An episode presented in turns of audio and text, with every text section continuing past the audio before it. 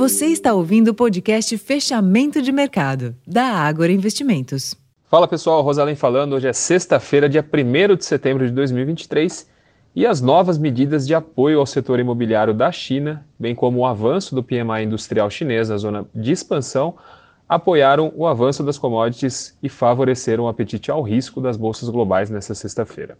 Além disso, nos Estados Unidos, o relatório de emprego, o payroll, revelou aumento na taxa de desemprego e diminuição na pressão dos salários, o que reforçou a perspectiva de manutenção dos juros americanos em setembro, antecipando também as expectativas por corte nos juros para março de 2024.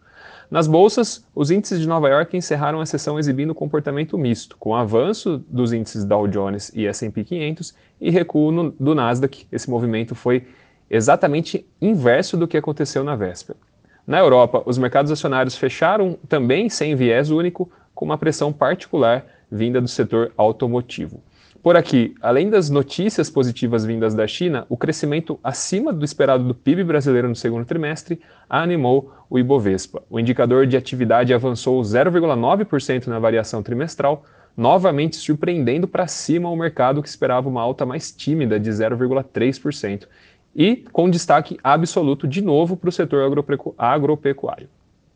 Com valorização quase generalizada na carteira, o principal índice da B3 iniciou setembro com alta firme, avançando 1,86% aos 117.893 pontos, próximo às máximas do dia, apagando parcialmente a queda de 5% registrada no mês passado, em agosto.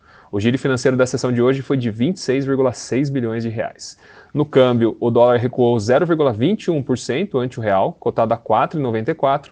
Já nos juros, houve alta nos vencimentos curtos e queda nos vértices médios e longo.